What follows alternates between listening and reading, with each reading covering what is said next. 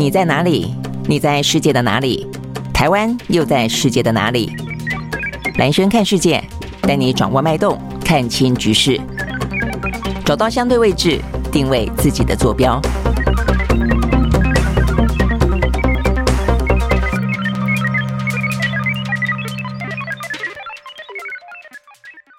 大家好，我是兰轩，欢迎收看今天的兰轩看世界啊。好，今天的话呢，国际新闻里面比较受到关注的啊，一个呢是泽伦斯基啊，突然之间呢，在无预警的状况底下啊，飞抵了欧洲，然后展开了他包括访问英国、法国、欧盟峰会啊这样子几个呢非常密集的行程。那当然可想而知的是，他此行的话呢，呃，算是在呃疫情以来，俄乌战争发生以来，呃，等于是在去年底十二月份的时候呢，造访美国之后的话。那第二次的出国，为的呢就是要战机啊，所以呢，呃，到底呢，这个欧洲会不会提供给他更多更多的战机，以及他所期待的一些重武器啊？然后因应二月十四号啊，可能即将到来的，不管是俄罗斯对他们更强烈的进攻，还是呢，这个嗯，乌克兰所期待的春季大反攻，我想这个是一个关键点啊。再来一个的话呢。呃，真的有点讨厌啊！这个全世界呢，真的是我觉得有点像温水煮青蛙一样啊！这个地缘政治呢，越来越风险啊，越来越多。那转眼之间，大家都在做军备竞赛啊，当然包括台湾也是了啊。呃，北韩啊，北韩的话呢，金正恩在昨天呢，呃，视察了一个呢，他们七十五周年建军七十五周年以来的一个很大规模的阅兵啊。那这个媒体报道说，他这个阅兵当中所展示出来的洲际飞弹的。呃，这个数量啊，这个是历年来最高。那很特别的是呢，他在这个前前后后啊，一些呢为了建军的活动里面呢，呃，所一系列的所举办的里面，特别带了他的二女儿。啊，这个大概呃，外界推断可能九岁或十岁的啊，这个二女儿出现，所以很多人已经在揣想说，她是不是在培养接班人了啊？但是这么小的女孩子，让她一天到晚看飞弹、看军事设备啊，这实在是一个呃很诡异的啊，这个集权军事国家。好，所以呢，金正恩啊，他这个部分的话呢，看起来他也就是呢，在目前呢，呃，全球的地缘政治不断的升温的同时啊，焦点放在不管是俄乌，不管是放在台海，似乎呢，他觉得自己被冷。落了哦，所以不断的刷存在感，但这个存在感的在刷的过程当中，当然也会引发相当程度的不安啦，因为他不断的呢射飞弹，不断的呢进行核试爆哦。OK，好，所以呢这是金正恩呃这个在。今天呢，也是有个相关的一些报道。那当然再来的话呢，就是后续啊，这后续的话呢，就是美国的呃美中之间啊这个间谍气球的呃后续风波。那这个部分的话呢，在美方呃因为收集到了更多的一些气球残骸嘛，所以陆陆续续的你可想而知哦，那就是呢一些跟这个呃气球有关的一些功能啦、征收啦等等的话，呃相关的所谓的证据所反映出来的他们的这个呃所谓的对这个气球的描述啊越来越多。那呃，目前看起来的话呢，都倾向于它确实具有啊这个征收情报的功能。再再来一个的话呢，就是美国的国会啊，正式的对这个呃间谍气球案呢提出来哦，这个相关的一些呃，等于是警警啊，等于是提出一个呃，算是提醒吧啊，要求呢美国的呃白宫哦。必须要针对这个间谍气球来做一个最完整的呃这个说明，以及对中国表达谴责之意啊。那这个是有关于呢这个气球的后续。尽管呢在拜登的说法当中的话呢，蛮刻意的，很清楚的感觉到他压低了啊这个事情呢，让事态扩大升高的一个局势。那也呃这个释出了一些呢比较软调的讯息啊。但是呢有关于美国的国会啊以及相关的呃军事单位啊，这个针对这个间谍气球还是有非常多的一些余。波荡漾，那最后的话呢，我们会来跟大家聊一聊这个聊天机器人，然后现在有多夯。好，所以呢，这个相关的话题呢，我们要来进行啊。那但一开始的话呢，先跟呃这个呃台湾朋友讲个好消息，那就是呢，我们的口罩啊，这个室内口罩的禁令啊，在二月二十号呃正要松绑。那所以呢，就是昨天呢，我们的防疫中心啊，这个指挥呃中心的话呢，呃正式宣布啊，所以呢。呃，这个媒体计算了，总共熬过了八百一十二天，哇，这个时间就就是三年啊，接近三年的时间啊，大家都是啊，这个口罩不离身，甚至有几次啊，就是说现在其实慢慢慢松了嘛啊，但是有几次，如果说你出门，像我自己就感觉，哎，忘了盖盖口罩，突然间觉得怪怪的，觉得脸凉凉的，然后有点点裸露的感觉。好像呢，要戴个口罩啊，呃，在户外啊，或者在一个人潮比较多的地方，比较比较有安全感啊。好，那呃，所以呢，如果说啊，这个呃，觉得比较放心，我觉得当然啦，我就有几个原则啊，这个人潮多的地方，医疗单位。还有你面对啊这些可能的你自己生病的时候，或者面对一些呢可能比较是属于高风险的弱势族群的时候啊，其实口罩戴着都还是比较呃安心一点点啦啊。那尤其现在其实冬天还没有完全过去嘛啊，所以我相信呢，虽然口罩令已经发布了，呃，但是呢马上脱口罩的可能也未必多，因为很多人一定会会跟我一样啊，就发现说，哎，本来呢还蛮可能啊，这个每次冬天一定会有感冒的。几乎三年来没有感冒过，像我就是啊，这个听众朋友若常听我们的广播节目会知道，说我过去啊几乎每一年里面都会有一次两次，几乎都真的是烧瞎到必须请假，真的是没有声音啊。但是呢，过去这三年因为戴着口罩的关系，哎，真的是非常的神奇的啊。呃，就嗯，就是声音都好好的，都没有感冒。好，所以呢，在冬天的时候，当然我觉得还是一个很好的保护了啊。好，但不论如何。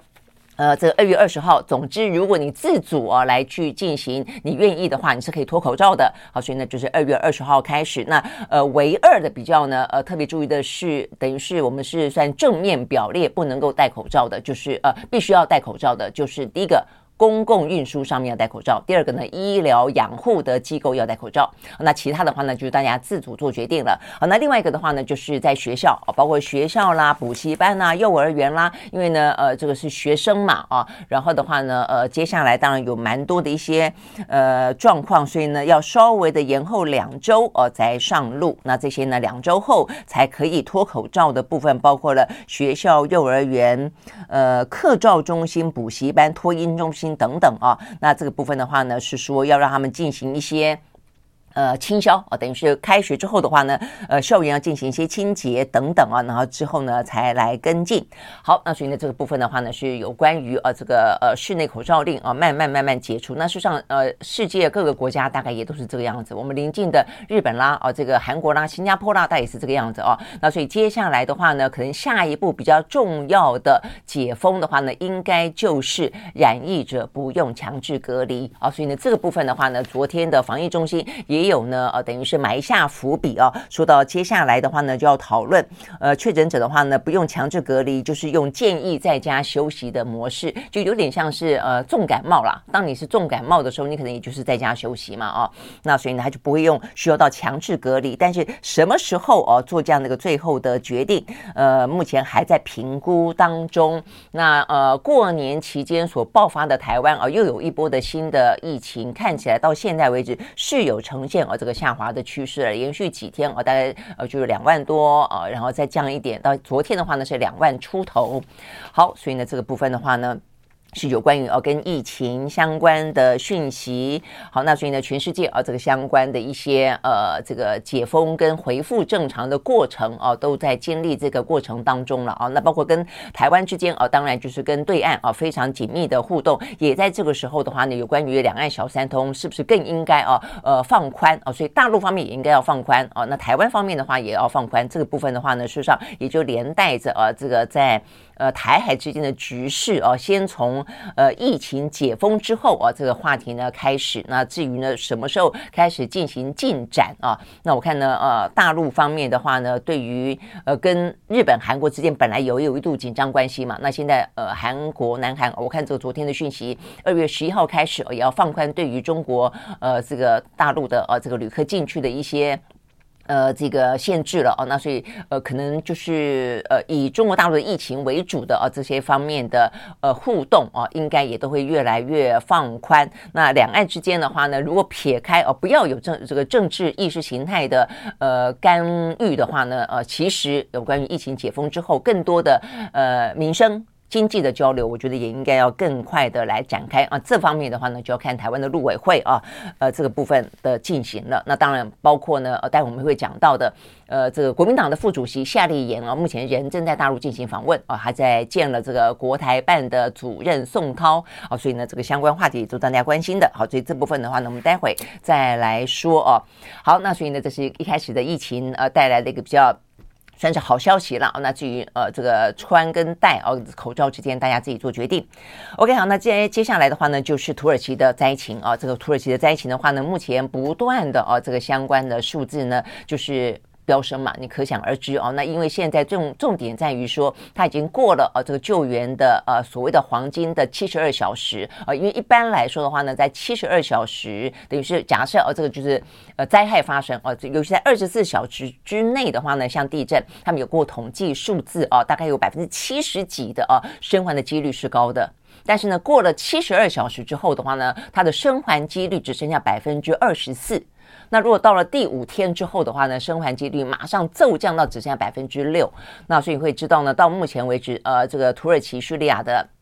强震，而是发生在二月六号的清晨，六号、七号、八号、九号、十号，今天已经十号了啊，所以呢，已经过了七十二小时，黄金七十二小时，甚至今天再过之后的话呢，很可能呃，生还几率就非常非常渺茫了啊。好，所以呢，到这样的一个状况为止的话呢，我们看到呢，这个最新的消息，今天早上呢，呃，算是呃，我看看啊，这个清晨啊，这个消息，目前呢，土耳其跟叙利亚的强震啊，这个人数的死亡。已经超过了两万，来到了两万一千多人死亡了哦。目前看起来的话呢，是土耳其高达了一万七千六百七十七呃七十四个人死亡，叙利亚的话呢是三千三百七十七个人死亡。好，所以我相信这个死亡的人数应该是会要再攀升的了哦。所以我想这个部分。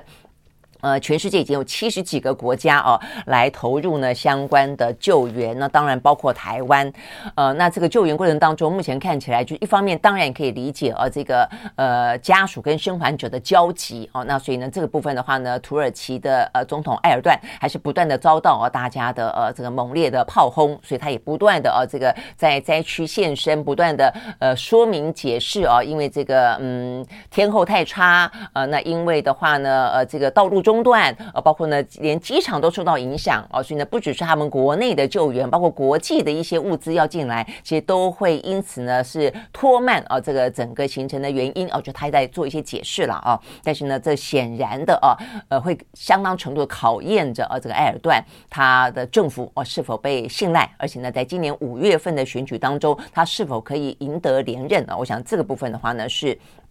呃，很重要的一个、哦，那再一个的话呢，我们刚刚讲到，包括台湾也过去了哦。那台湾的几个救难队，因为台湾也算是一个地震频繁的国家哦，所以我们呃去，我们等于是第一批就呃前往到达了土耳其哦，去驰援的外援部队哦，所以呢，目前陆陆续续传回来一些呢在救援现场的状况哦，也更加的呃去说明了呃为什么救援这么的困难的原因哦。我看到这个里面。呃，这个曾经有投过搜投入搜救工作超过二十年，还到过伊朗强震啊，这个进行外援搜救的呃训练队哦，他们说这次的困难点呢，包括还包括灾区太大哦，我们之前有讲到它它呃横跨了整个十个省嘛，还包括了叙利亚的北边啊，灾灾区太大，温度太低，而且他说房屋呢毁坏的状况呢超乎想象中的严重啊，所以呢，当地的政府呢虽然派啊这个重机具啊。重机具啊，这个前往呢瓦砾堆里面开挖哦，但是呢跟嗯这个抢时间了哦，所以呢这个搜救压力非常的大。那他们也讲到这个过程当中有一两个例子哦，看起来也真的是非常的，我觉得非常的惨啊。就说你可以知道这个搜救的经验很重要啊，而且但是呢搜救本身带去的一些呢可能的医疗跟搜救的呃器材啊，这个设备也很重要哦。那这边特别提到的是。呃，有一个女子哦，呃，这个被台湾队呢救出来，但是呢救出来的时候，因为她被层层的瓦砾跟重重的石块压着哦，所以担心把这个东西搬开之后，她的心脏呢，因为突然之间哦，这个失去了这个压力哦，担心会引发呢这个心脏骤停。那所以的话哦，但但是问题不拉出来哦，那就根本根本不用讲，就没有希望了。所以现场决定用截肢的方式哦，来想办法呢，让她可以脱离哦这个呃受困的现场。场哦，那所以呢，现场等于是除了救灾人员之外，台北荣总的王泽尧医师哦，跟这个医疗团队现场就进行了截肢手术，而且呢，这个截肢手术呢是在没有麻醉的状状况底下进行啊！天啊，这个光是用听的哦，你就会发现你真的是头头脑脑袋发麻哦，他只能够用止血带、止痛针等等啊。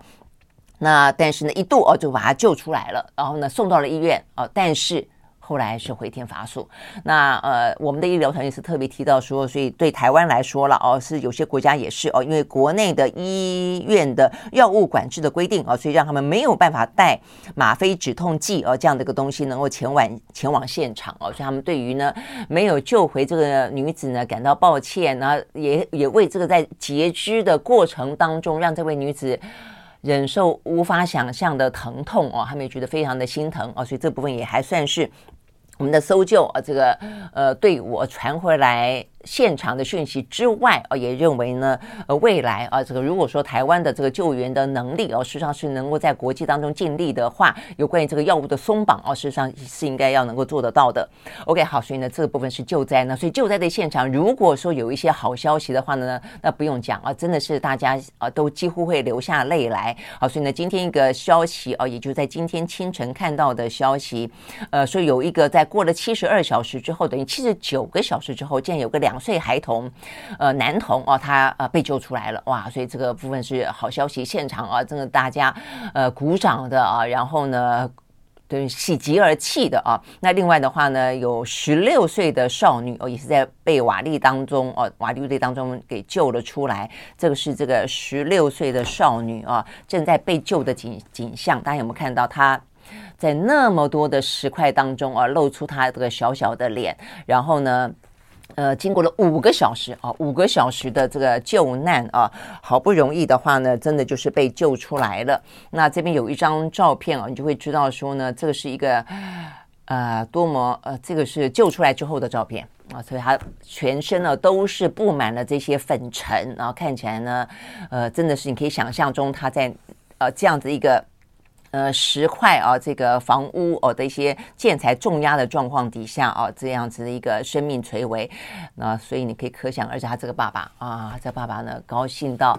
跟这个现场的救难人员抱在一起呢，啊，真的是开心到呃。不得了啊！那现场真的是欢呼声、鼓呃鼓掌声啊，然后呢痛哭的声音。他希望啊，所有的在现场还没有被救出来的人都能跟跟他女儿一样的幸运。OK，好，所以呢，我想这就是在嗯，我们看到这么多啊，历经这么多的一些天灾人祸当中啊，在渺茫的希望当中啊，如果还可以传出来好消息的话，你会知道它是多么的啊，多么的鼓舞人心。好，所以呢，这是有关于啊这个。呃，这个土叙啊，这个地震的状况。那现在呢，联合国的救援的物资啊，本来说这个叙北因为是内战的关系啊，那唯一的这个道路啊，这被核准的道路也中断啊。现在终于找到方法了啊，所以呢，相关的一些物资呢，也正在送进叙利亚的北部的反抗区当中。好，所以呢，这是有关于呢土耳其啊，跟这个呃叙利亚的强震啊，已经过了七十二小时了啊。这个接下来的话呢，其实真的就有点呃生还几率渺。忙了，所以呢，救灾的行动应该就在这一两天之内，应该就要画下句点了哦。那如果能够再有生还者的话，那就是奇迹了。那接下来的话呢，其实就要进行家园的重建了哦。所以呢，对于土耳其的南部跟叙利亚北部哦，这个部分的话呢，其实显然的还有很长的一段路要走。好，所以呢，就是这个相关地震的消息。好，那接下来的话呢，我们要讲的就是呃，泽伦斯基。好，那泽伦斯基的话呢，这个部分是他哦，这个显然的是很刻意的哦，这个 呃，等于是很刻意的呃压，就非常低调的，甚至保密到家。呃，所以呢，这个部分的话呢。是他就是呃保密到家之后，突然之间哦就出现在英国哦，在八日啊，这二月八号的时候，因为时差的关系哦，所以我们大部分的消息都在昨天开始陆陆续续出来。先到了伦敦哦，跟这苏纳克见面。那再来的话呢，就是晚上哦，到了呃法国的。爱丽舍宫哦，然后跟法国的总统马克宏，还有呢，呃，德国的总理呢，肖兹哦，这个共进晚餐。呃，所以很显然的哦，这看起来就是呃，这个肖兹哦，特别的呃，被邀请到了这个法国，等于说他一次呢见两个啊，两个国家的元首就是了啦哦。好，那所以呢，这个部分的话呢，就可以看看得到，呃，这个呃。泽伦斯基哦，在在现场相关的一些媒体报道当中，他就是不断的希望，当然先感谢啊，这个先感谢呢，呃，法国哦，这个提供坦克，然后的话，德国后来也给了啊。那呃，我看这个媒体报道，开玩笑，半开玩笑说了啊，很显然的，呃，他是依照呢，呃，这个提供的军援物资多寡。啊来进行了他这个相关的行程安排的啊，所以呢，先去英国，再去法国。那德国的话呢，有一度啊，其实呃不是啊那么的慷慨解囊啊，那所以呢，就把它抛。排在稍后，但是后来也也答应了哦。那欧盟的话呢，是在呃泽连斯基啊，这个可能排在最后。那因为过程当中似乎对于这个军援哦有一些比较不不一样的说法，因为欧盟也担心说过多的军援、过多的武装，反而会激化呢俄乌战争的整个规模跟这个状况升级啊。他们一度呢有这样的一个谈话哦，所以也让这个泽连斯基觉得非常的不开心。那呃，但是当然这个事情目前都在呃。进展或是一些相关的拿捏当中了哦，那现在呢有了战车。但是呢，还没有战机哦。那所以战机部分的话呢，我们先呃，过去这些天呃也知道说呢，这是目前泽连斯基最希望要有的哦。但是呢，从美国方面拒绝了呃给他啊这个 F 十六之后，呃很多的欧洲国家对于这个战机啊本来还在观望的，甚至本来是呃觉得哎可能可以的，但现在目前看起来的话呢，都呈现保留。那我想这也是泽连斯基这一趟呃这个最重要的一个目的啊。所以目前看起来。的媒体报道当中哦，都特别提到了，呃，尤其《纽约时报》直接直接报道说呢，战机、战机、战机啊，所以呢，泽连斯基这一次去哦，就是要战机，好，所以呢，他呃，先谢谢大家呢，呃，过去这段时间以来的呃协助，那接下来的话呢，就希望啊，这个盟邦能够提供呢战斗机。那这个泽连斯基说没有道理，我这一趟要空手而归啊，那所以听起来的话呢，他是。非常呃，这个强烈的表达，呃，这个呃，他要也非常某个程度也是软性施压了啊。这个希望欧洲国家的话呢，呃，就是今天绝对啊，所谓的唇亡齿寒啊，还去强调乌克兰的重要性，为乌克兰为了呃北约为了西方盟友而战啊，这样子的一个呃角色啊，所以希望他们能够提供更多的。战机跟重武器啊，那 OK，所以呢，先是到了伦敦，然后到了法国，然后呢，他现在呢正在参加欧洲的欧盟峰会。OK，好，那所以呢，他当然有一场又一场的演说了啊，这个。正在进行中，OK，好，那这些部分的话呢，都是呈现出来啊。他说，目前大部分的国家，他参加了峰会之后啊，还会有二十五个国家的呃，这个北欧哦方呃欧洲方面的这些呃政府首长呢，会分四批啊，这个接连的跟泽连斯基开群组会议啊。那呃，目前当然就是呃，希望不断的援助了啊，这个是看得出来他的当务之急。好，所以呢，就是有关于啊这个呃泽连斯基啊目前最新的状况。那当然，其实你说北约哦、当初的犹豫或是他们的考虑啊，是不是有他的道理？也是哦、就是说你的获取的武器越多，某个程度来说，它可能战况就会来得更加的惨烈啊。但是你说你没有武器，那俄罗斯方面怎么样？哦，那俄俄罗斯就会放手吗？就会退让，就妥协吗？也不会哦，所以我觉得这真的是一个很两难的局面了、哦。那所以呢，这个接下来，如果当他获得了越来越多的坦克之外，又有更多的战机以及各种武器之后，呃，二月十四号哦，这个开始大家观察可能会担心，或者是会关心哦，会有另外一个阶段的俄乌战争的开始哦，会是一个什么样的局面？我想这个部分的话呢，是呃，接下来啊，在泽伦斯基的欧洲行之。后啊，呃，会要大家啊，就是要要来看的。那当然也包括了他这一这一趟去之后，到底可以带回来多少战机啦？是不是如他所说的，希望不要空手而归？大家就会说，哦，那你来了，我就送你战机。呃，也未必啊。那所以呢，就要看看。呃，泽连斯基此行之后，他获得了多少的欧洲的实质军援？好，所以呢，这个是有关于泽连斯基今天最新的消息。嗯，再来的话呢，就是金正恩。那金正恩的消息的话呢，就是他举行了啊这个相关的呃这个阅兵。好，那这个阅兵的话呢，讲到呃这个北韩的阅兵啊，说他这个洲际飞弹在昨天，呃，等于是八号晚上啊，八号晚上。他在建军七十五周年里面呢，进行了一个非常大规模的阅兵展示，国造飞弹的实力啊。那呃说当天所展示的弹道飞弹数量呢是有史以来最多哦，然后而且还暗示未来还会有更多的固体燃料武器。那这边讲到最多的话呢，比较详细的内容有提到的哦，比方说有十一枚的火星十七型的洲际弹道飞弹。那这个弹道飞弹的话呢，在美国智库的评估当中哦，说这一型的飞弹足以让美国目前的飞弹防御系统呢难以招架。我说比过去呢，在看到过的哦，这个北韩阅兵里面曾经出现过的洲际弹道飞弹弹道飞弹总和还要来得多哦。那所以这个部分听起来是一个威胁了哦。好，所以呢这是一个。那再一个所谓的。固体燃料武器哦，这又是什么？那这个在呃南韩啊这个方面的专家的解析，他们说呢，这个固体燃料飞。固体燃料的洲际飞弹啊，以固体燃料为呃主的这个洲际飞弹，事实上是可以在让核弹在冲突中更难被定位，跟被难更难被摧毁啊。所以目前看起来是北韩呢目前正在啊这个极力发展的一个部分。那所以的话呢，呃，这个部分就是说看起来。北韩不断的拓展了更多的战术跟长程飞弹的武武器啊，然后呢，阅兵当然就让这个武器自己说话，告诉你呢，它它有可能会有多厉害。那未来的话呢，用更多的固体燃料飞弹的试射，还有呢，小型的核装置的试爆，呃，可能呢就会接二连三的啊，这个就它不只是展示而已啊，它会用这些呃这个试射跟试爆啊这样的一个状况呢，来提醒你它拥有这么多的武器。OK，好，所以呢，这实在是。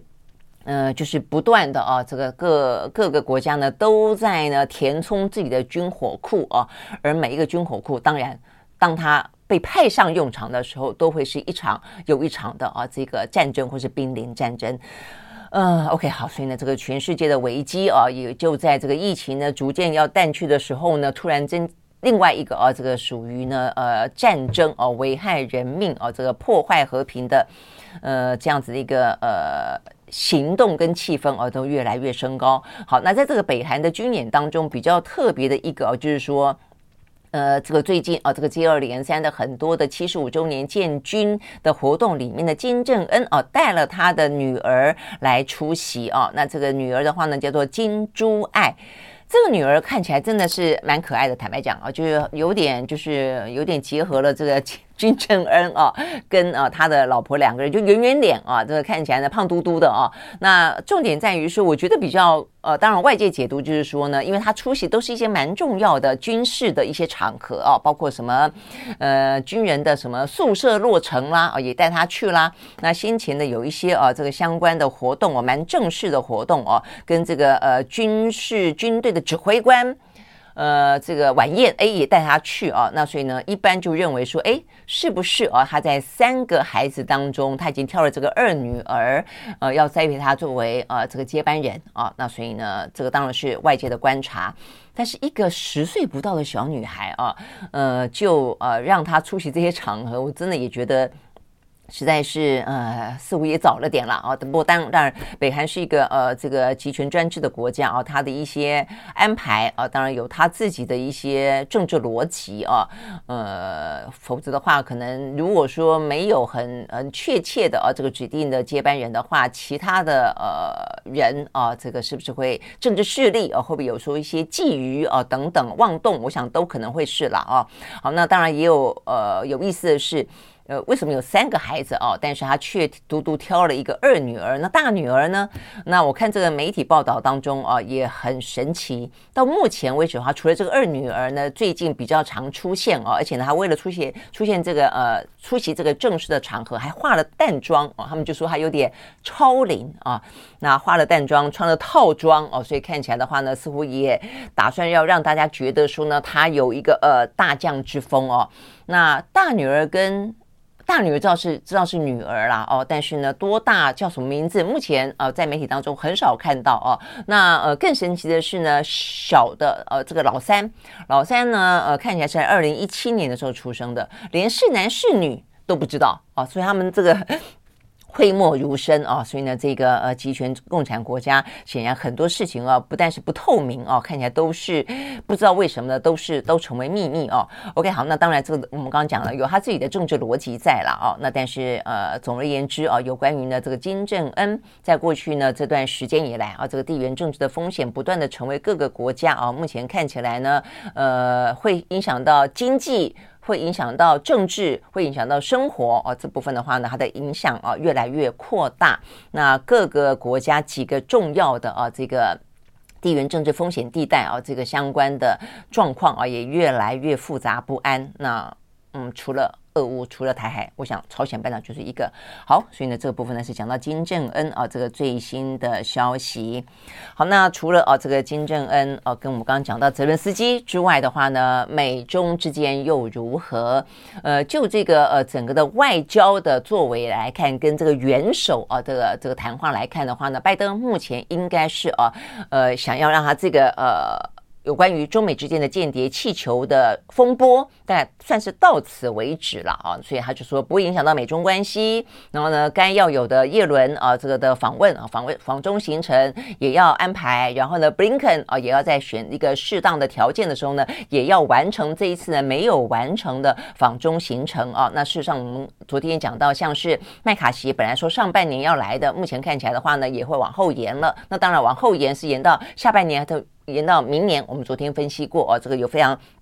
严重的啊，这个呃轻重之间的差别啊，那但整体来看的话呢，就这个呃气氛来说的话呢，看起来美方是要释出善意，是要降温的。好，但是一些后续当然还是持续性的余波荡漾。啊，尤其对国会来说，通常来讲的话呢，在民主国家，呃政府的表态是一个。哦，那但是呢，呃国会通常会被允许反映更多人民的声音，所以也因此的话呢，如果你要进行若干的政治跟外交上的操作的时候呢，软软跟硬之间的话呢，通常都会是一个呃可以相互啊这个去搭配的。比方说政府来的软，可能民间就会送暖。那但是呢，也有可能是政府来的软调，但是呢，民间就表现了一个强烈的啊这个态度。那像目前为止的话呢，很显然的，呃，拜登释放了一点软调了，但是的话呢，美国的国会就扮演另外一个比较。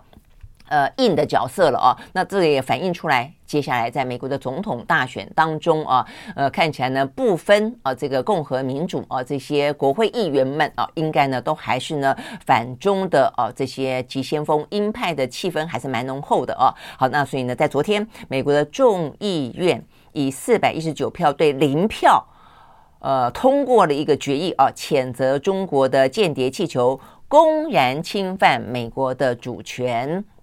好，那这个右翼啊，这个共和党的呃，这个国会议员也曾经讲过，说呢，他们批评了这个拜登的反应不利啊，太过软弱，而且太过慢啊，所以他们也谴责了啊，拜登，那也批评了他的呃过度软弱，也因此他们认为国会应该展现更清楚的人民的声音了啊。OK，好，那当然另外一个就是说，他们要求美国的呃这个国务院对他们的五角大厦要提出报告。那针对这个美国的呃中国的这个间谍气球到底是做什么用的，要提出个完整的报告啊。好的，呃，在这个提出正式完整的报告之前，那陆陆续续每一天了，我觉得可能都会有一些零零星星呃这个相关的。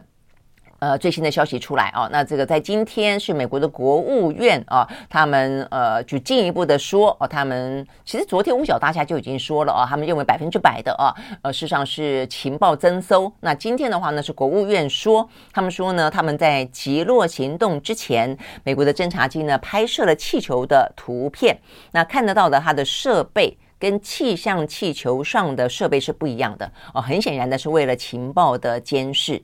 那那他们也说啊，这个美国相政府相信啊，这个气球的制造公司跟美国的军方是有直接的商业联系。这跟我们昨天讲到军民啊，这个就是对中国的啊这个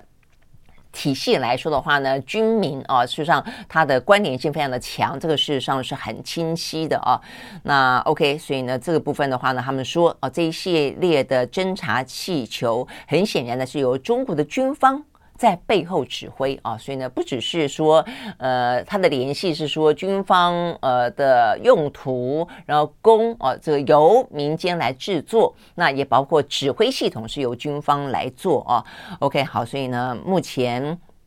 呃，这个美国的国会哦，他们也希望要求美国的政府来说明，呃，到底呢，目前这个气球征收到了什么样的一些数据啊？但是的，呃，有没有呃获得任何的？尤其他们最关心的蒙大拿州上空那个地方是有美国的核设施的啊？有没有跟核设施相关的敏感数据啊？但是呢，目前美国的官员对这个部分的话呢，表示啊，没有进一步的呃讯息可以告诉大家哦，所以显然的。他们可能也在了解当中，或者呢有些了解，但是不方便公开的表示。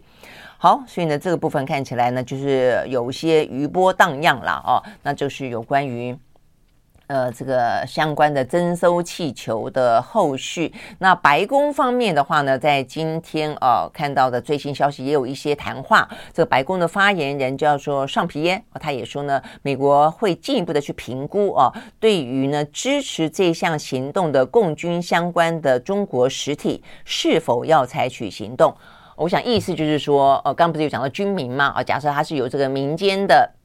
呃，这个企业来帮忙承呃承造哦，这样的一个军方的，那所以呢，等于是支持了这项行动哦，所以等于是美方应该会有一些制裁跟报复行为哦，那只是这制裁跟报复行为的话呢，呃，这些所谓的实体啊，呃，要不要采取行动，采取什么样的行动？呃，这个目前的话呢，是白宫的发言人表示，他们正在评估当中，那也会呢，对于这些更广泛的行动哦，来做进一步的揭露哦，所以意思就是说呢，这一次的间谍气球基本上来说，我就整理一下意思，他们就是这样讲了，就是说，事实上，这个间谍气球是中国大陆呢在全世界各个地方方的相关的大规模的监视活动当中的一环而已。那这个一环当中有非常高空的呃这个间谍卫星，那有稍微的啊这个在呃三万到四万公尺之间的气球，然后等等哦，那当然还有比较低的是无人机。那所以这些部分的话呢，都是存在的哦，所以它。就是说，这是一个广泛的啊，这个监视行动。那这只是大规模的、广泛的监视行动当中的一环。那美国他们打算要去进一步的去揭露，到底还有哪些了哦？那我想这个部分的话，等于是间谍气球揭露了有关于气球的这个部分哦，到底可以扮演多大的角色？然后到底可以追踪到什么样的一个状况啊？好，所以呢，这个部分的话呢，是讲到啊，这个呃，中国的间谍气球所引发的一些呃话题。那我想，这个对于美国来说啊，这个美国的政客当然就给了他很多的呃素材，尤其对于本来就反中的这些呃政治人物来说，更有了反中的理由。那我想呢，这个理由中间有个关键啊，其实间谍气球的征收是一件事情而已哦，重点还飞到美国的上空。我想这件事情的话呢，对于呃这个美国哦。他们其实，在这么多的一些呢地缘政治风险以及所谓的战争当中，美国本土几乎除了九一一之外，没有被攻击过这件事情是个事实啊。那所以这也是为什么它可以维持一个超强的强权跟国力于不坠哦的原因之一。那呃，所以他对于真正侵犯到他们的话哦，其实那个感受是非常的强烈的啊。所以九一一包括当初的珍珠港啊，珍珠港也不过是他们。夏威夷的基地哦，就已经反应这么大了哦。OK，好，但是我想他也因此可以更可以去感受啊，呃，其他的国家，包括像台湾啊，这个经常性的啊，这个遭到军事威胁的时候的感同身受吧啊。那我想这些话题都会是一个后续讨论的呃方向以及可能的提供的材料了啊。这个所以美中之间，坦白讲啊，要能够斗而不破哦，也还需要很多的呃。方式跟很多的一些努力啊，才能够尽可能的让，呃，很显然的啊，这个中美之间的强权对抗还会是维持很长的一段时间。但在这个对抗过程当中，怎么样是可以被危机管控的、风险管理的，那避免战争的，而且尤其是避免别的国家被成为战场，哈，而满足啊这个双方的这些权力斗争的需要的，我想这些都是非常重要的事情。OK，好，所以呢，这是有关于呢，在今天呃相关的啊这个中美气球的后续。好，那讲到呢这个中美气球的后续，美国我们就说它这样子就已经那么紧张了啊，你更何况讲台海。好，所以台海的话呢，在今天我们也看到呢有一些后续啊，呃，在新的开春吧，你会发现呢，就是呃各个国家哦、啊，对于呃目前看起来的啊这个台海的局势都会显得呢非常的呃紧。觉得紧绷了啊！这个前几天我们看到呢，呃，在台湾的美美侨商会啊，美国商会哦，他们还公布了一些相关的调查嘛。调查说呢，呃，这个部分，呃，就是美国商会他们呃认为啊，这个现在呢，最主要的两岸的关系以及呢地缘的政治啊。呃，都会是呃，他们呃，就是他认为是应该是中华民国政府施政的重点了啦，就是怎么样子维系两岸关系，怎么样的避免战争啊，这个部分是他们这些从商的生意人、企业家最关心的啊。那在这个之后，我看到的是德国，嗯，德国的话呢，他们也在昨天啊，德国在台的商会啊，他们也呃。做了一个调查，那这个调查当中啊，原本关心台海之间问题的呢，呃，觉得担忧啊，说这样的个台海的紧张局势，呃，可能会呃影响到他们的投资的意愿，呃，以及相关的布局的是百分之四十几，现在已经升高到了百分之五十几了啊，那所以可以可想而知啊，这个部分的话呢，对于台湾来说，呃，一方面是高层之间的政治啊，呃，这个政治当中的运作，一方面的话呢，就是在经济当中受到的影响啊，所以我想这是。呃，我们在谈论这个相关的话题的时候，我们都要不断的提醒啊，呃，中美台三方的政治高层啊，就是说，可能政治高层有政治的权力运作跟地缘的政治啊，跟彼此之间的国家的呃利益，但是呢，回到呃这个民生啊，老百姓的生活，呃，对于和平的渴望，安和利乐利的过日子，呃，经济的发展啊，这个部分真的是。不能够有任何任何的啊，这个呃马虎跟任何的呃这些误判的啊，那所以任何的轻举妄动，呃，造成的危害都是超乎想象的啦啊。OK，我想这个是我们讲到有关于这些呃。德国商会、美国商会哦等等的这个相关的一些调查，那 OK，所以两岸之间的话呢，就像是呃这个美中之间，为什么在建立气球之后还是可以哦这个美方尽可能的想要斗而不破，因为他们有在其他部分的相互需求，呃这个可能在经贸部分哦等等，那对两岸之间，那更何况应该要是哦，那所以目前的话呢，呃台湾方面的话呢是最大的在野党啊，这个国民党的副主席夏立言，呃。呃，八号晚上抵达了啊，这个呃中国大陆，然后呢，在昨天展开了一整天啊比较完整的行程。那在这样这个行程当中啊，他先是跟。呃，这个在华北地区的台商、台生、台青啊，就是呃，就是商人、学生跟青年人啊，这个闭门座谈。那接下来的话呢，就是在傍晚，呃，到了北京的钓鱼台宾馆啊，会见新任的国台办的主任宋涛。那我想这个会面当然就是大家很关注啊。那这个关注的原因也在于说，两岸其实已经呃，算是也因为疫情的关系，也因为呢气氛紧张的关系，哦，尤其在香港事件反送中之后，那呃，所以彼此之间啊，几。乎是非常的呃，这个冷漠啊，这个非常的紧绷啊，甚至很多的交流是中断的。那借疫情，就因为疫情的关系而中断啊，但是现在看起来疫情呃，这过去了啊，要不要恢复？而且还是有些政治的部分啊在里面，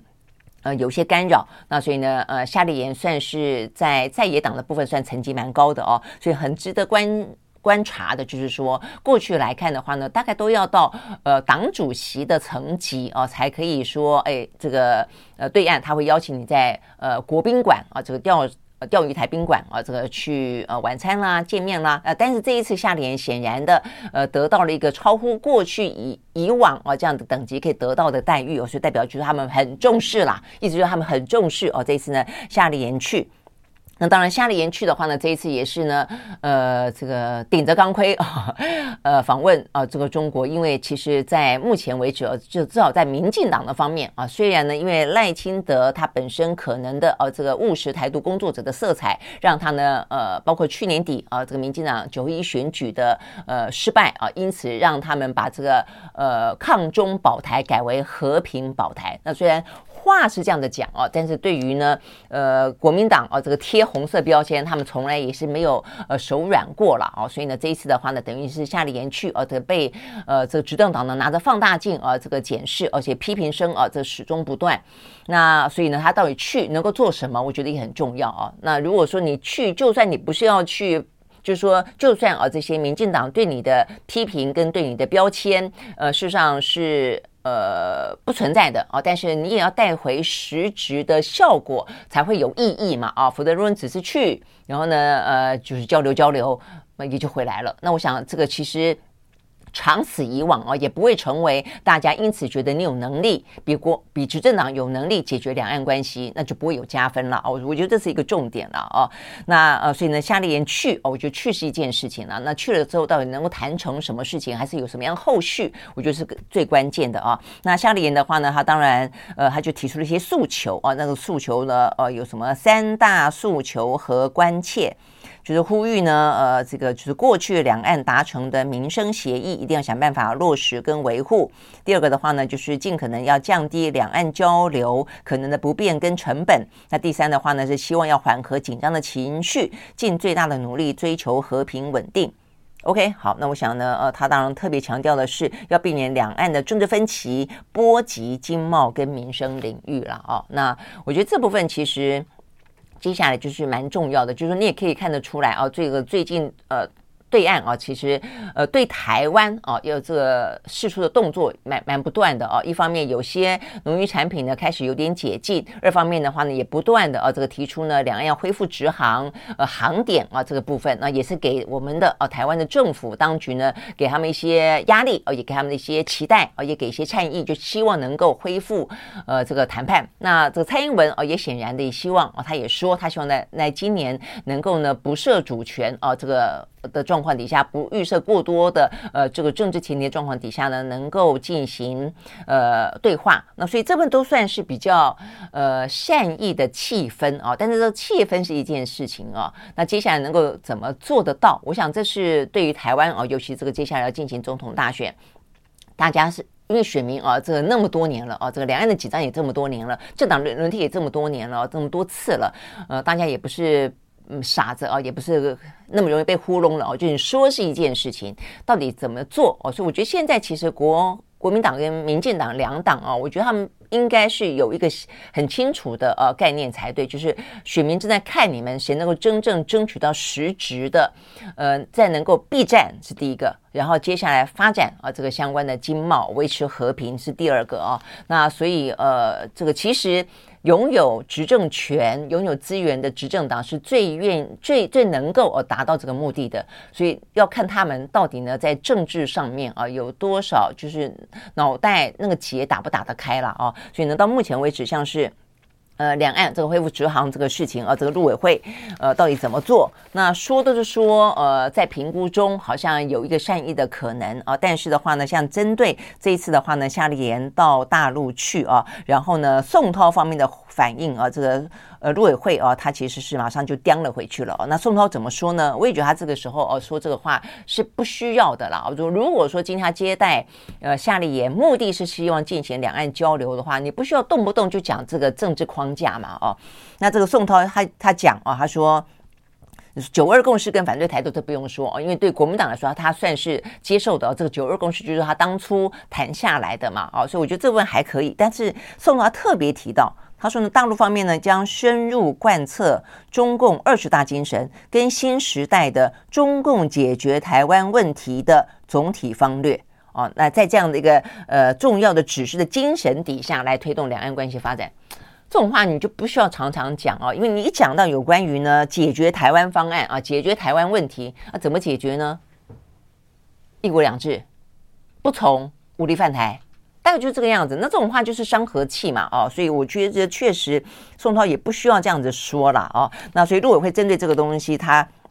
讲的话是更更重的，他说不应该设置任何错误的政治前提框架，哦，他们认为呢，呃，宋涛讲这个话，啊，无疑是刻意凸显，呃，对我们主权尊严的矮化跟伤害，啊，那。我们的主权也不是那么容易被矮化的啦，我坦白这样讲，所以我们也要有点自信啊。但只是说，呃，宋涛需不需要在这个场合经常提这个事情，伤害情感啊？我觉得这件事情事实上是是会可能发生的，而且你会让跟你去交流的人，呃，那何必呢？啊，就是说你并没有带来更多的实质的解决方案啊。也也许对在野党来说，你要呃去了啊，呃，什么农渔产品啊可以被解决，呃，我觉得可以透过县市县市政府啦。所以我觉得，因为中央政府的话呢，权力目前在执政党嘛，啊，在民进党。那呃，其实对于国民党来说，能够着力的其实就是县市政府，因为他现在县市政府呢，执政的县市很多。那也有拥有相当的权利哦，所以是可以从县市政府的层级去进行交流，而且实质的解决问题。那么如果这样子的话呢，呃，这个国民党哦，它的登陆之旅我才会来得更有意义，而且呢，比较起目前的这个执政的执政党啊，这个民进党，等于是你握有资源跟握有权力，你却不愿意去做，只因为意识形态，我觉得这样的比对性才会出来了哦。那否则的话，如果说一方面有权力不愿意做，二方面的话呢，呃。呃做了去了，但是却没有带回任何的成绩。我想这两方面啊，都变成。有所缺憾啊，这个对于老百姓的角度来说是是有所缺憾的啦啊。OK，好，我想这是有关于呢这个夏立言目前呢呃访中啊这个相关的一些行程跟目前最新的啊一些状况。好，那最后的话呢，我们就来看看啊这个呃我们讲到的跟财经有关的话题了啊。这个财经话题呃除了我们看到的就是国际的指数啊，这个昨天的美股一样的跌的比较多。呃，道琼跌了百分之零点七三，S&P 五百跌了百分之零点八八，纳斯达指数跌了百分之一点零二啊，只有费城半导体涨了小涨了百分之零点一三。那欧股的话呢，都是上扬的啊，这个德国涨了百分之零点七二，英国涨了百分之零点三三，法国呢涨了百分之零点九六啊。那呃，美国比较值得注意的，就还是它的这个。目前看起来，就业的相关的讯息还蛮强劲的啦啊，所以呢，因此带动的就是说，通膨到底呢打得还够不够？升息的话呢，还要不要再继续升？我想大家关心的是这个，也因此才导致它的股市啊表现不好。那昨天的话呢，请领失业金的人数十九点六万，又高于预期，所以这部分的话呢，又加深呃市场当当中的担忧啦哦。那所以我想这个部分的话呢是。呃，比较值得呃，这个就是大家比较担心的啊，这个鹰派的讯息。那再一个的话呢，有关于中美之间，当然他们也担心啊，这个呃间谍气球的风波如果继续的余波荡漾，往一个比较不好的方向，呃，就是美方会不会因此有更多的禁令呢？因此又会影响到这个美中的贸易啦，啊，这个往来等等。我想这个是呃市场上面比较关心的啦，啊，也因此他们就是有特别注意到啊，说这个。呃，白宫哦方面说，啊，这个中国大陆用的气球是能够收集通讯讯号的啦，哦，所以这个部分的话，他们也关心，他们要采取的实体的呃行动指的是什么？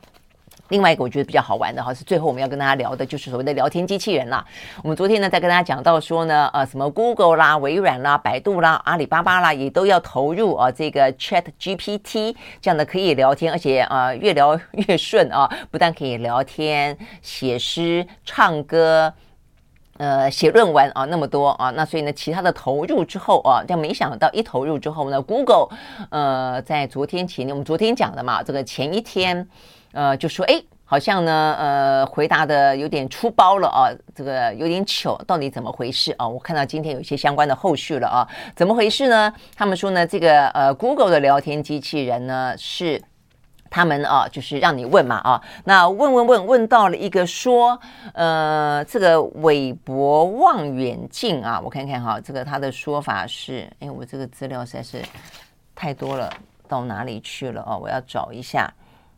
呃，他们讲到说呢，呃，韦伯望远镜啊、呃，就是在今年五月份要要呃，今年已经启动了，去年底开始启动的韦伯望望远镜啊，它的呃到底功能是什么？比起过去来说有什么不一样？那呃，这个呃，Google 的啊、呃，这个呃聊天机器人回答说呢，它是第一个把外太空的影像传回地球的啊、那么一个望远镜。就答案错了，NASA 出来否认，他说不是第一个，当然不是第一个了哦，那更早以前其实就有了哦，那所以呢这个部分的话呢，原来就是这件事情哦，蛮出糗的哦，那就呃让这个 Google 当场股价跌，而且它连跌两天，不止前天跌，昨天也还在跌哦，那所以呢呃蒸发了一千多万的美金啊，所以呢这个对 Google 来说是还蛮糗的。好，那呃这个过程当中，当然大家也就。进一步的去讨论到了有关于呃这个相关的聊天机器人的大战啦啊，那这个部分的话呢，看到比较好玩的地方在于说呢，就是目前看起来微软跟 Google 是两个呢，在最近近日内啊，这个释放出相关的呃这个聊天机器人里面啊比较受到关注的。那微软显然的啊，目前看起来呃就是没有像 Google 那么糗，是比较呃被评论者或者说。呃，大家觉得还蛮厉害的是，他直接把这个聊天机器人的功能，呃，导入到搜寻引擎。那其实照理来说呢，搜寻引擎是 Google 比较厉害啊。目前全世界可能占搜寻引擎的占比超过超过百分之九十。那微软也有一个搜寻引擎叫做 Bing 啊，它已经很长了，但是它的市占率一直就是不高，就百分之四左右。但是啊，在这一波呃这个 Chat GPT 的讨论当中，微软是第一个把这个呃聊天机器人。引导入到它的这个 Google 呃不是 Google 它的呃搜寻引擎的，也一直我在呃搜寻病的啊这个病里面，我透过病来搜寻的时候，它可以透过聊天机器人来告诉我说，他们说了啊，到目前为止。可以帮你去整理啊，这个哪一个电视啊，哪一个频道呢有这个新的节目内容啊，然后呢还可以呢给你更多的一些你搜寻的内容，马上给你更多的整理，然后透过聊天机器人来告诉你哦，所以他们认为这个啊，目前看起来的话呢，呃，微软啊，事实上呢是比 Google 啊这个先持得点的啊，所以还没有特别提到说呢，在过去的短短几天当中，Bing 的下载量啊突然之间呢暴增啊，大家都想要玩一玩，在这个。搜寻里头哦，这个马上就可以有聊天机器人来帮你做整理，帮你做回应哦，是一个什么样的状况哦？好，所以看起来短期啊，就这短短的时间之内了啊，这个微软啊胜。Google 啊，但是我觉得这个时间点，坦白讲啊，有关于这个 AI 的呃这一场啊，这个长期的竞赛以及如何的呃提供我们人们的生活啊，有更多的一些便利，它不会是一个短的赛道啦，我觉得还很长啊，所以你只能说这个礼拜 Google 还蛮糗的啦啊，但是呢，如果说当 Google 也把这个聊天机器人整合到它的 Google 里面去的话，那 Google 本来的市占率就这么的高啊，它可能可以啊，呃带来的商机以及呢，它可能。可以做到的事情，很可能啊，会比现在的呃微软啊，这个呃一时之间啊，看起来先驰得点呢，会来的呃，应该会来的更加的后续可期了。我想这部分的话呢，有关于一场 AI 的聊天机器人大战才正在开始当中呢。OK，好，那而且我们还没有看到啊，这个大陆方面的百度啦，哦，阿里巴巴啦，要怎么玩这个聊天机器人啊，会做什么样的运用？好，所以呢，这个部分的话呢，对于我们生活来说哦，是一个呃最近的话题当中蛮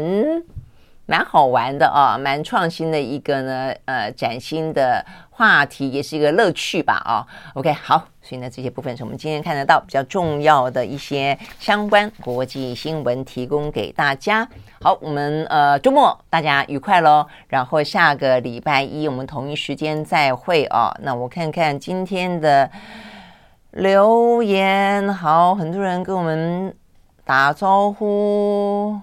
嗯，然后其实我后来发现看这个留言有点伤脑筋，就是要边看边讲，好像有点困难，都要有点停顿，对不对？好，那这个大家还蛮关心。郭台铭哦，要不要选总统的？呃，OK 啊，然后呃，但是有也有人觉得说，才做点好事就要想要选选总统，好像也没那么简单啦哦。那 OK，然后再来讲到呃朝鲜啊，这个朝鲜，呃，有人说呃，虽然看起来朝鲜呢这样的穷兵黩武，但是人民的幸福指数很高，嗯、不用担心房贷车贷，是因为。买不起车吗？不知道。我觉得每个国家的这个人民的幸福指数啊，怎么编列的都不太一定了啊。所以呢，其实呃，还是会有些国家跟国家之间的落差的啊。